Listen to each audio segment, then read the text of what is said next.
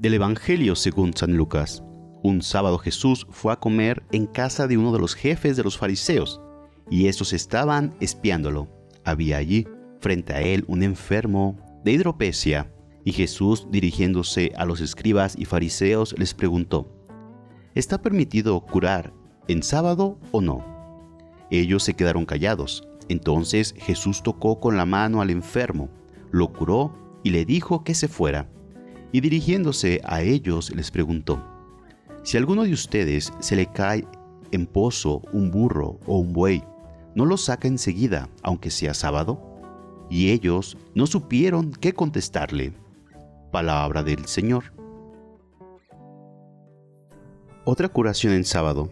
El lunes pasado leíamos una que hizo Jesús con una mujer encorvada. Hoy se trata de un hombre aquejado del mal de la hidropesia la acumulación de líquido en el cuerpo, pero no importa tanto el hecho milagroso que se cuenta con pocos detalles. Lo fundamental es el diálogo de Jesús con sus adversarios sobre el sentido del sábado.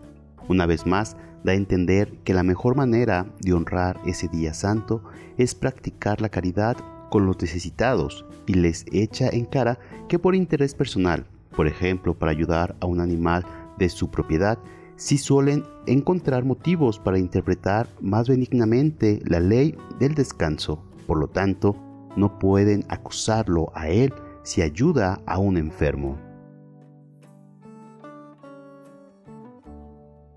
Sí, el domingo es día de culto a Dios, de agradecimiento por sus grandes dones de la creación y de la resurrección de Jesús. Todo lo que hagamos para mejorar la calidad de nuestra Eucaristía Dominical y para dar a esa jornada un contenido de oración y de descanso pascual será poco, pero hay otros aspectos del domingo que también pertenecen a su celebración en honor al resucitado.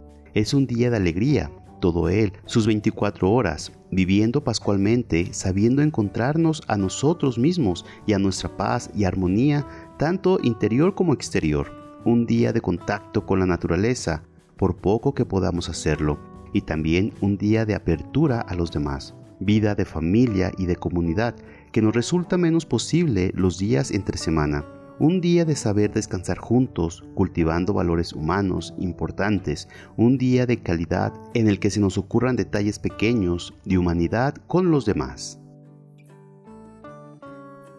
Y que la bendición de Dios Todopoderoso, Padre, Hijo y Espíritu Santo, desciendan sobre ti, tu familia y te acompañe para siempre. Amén. Si te gustó esta reflexión, te invito a suscribirte al canal, darle clic a la campanita y compartirlo para que más escuchen y mediten la palabra de Dios.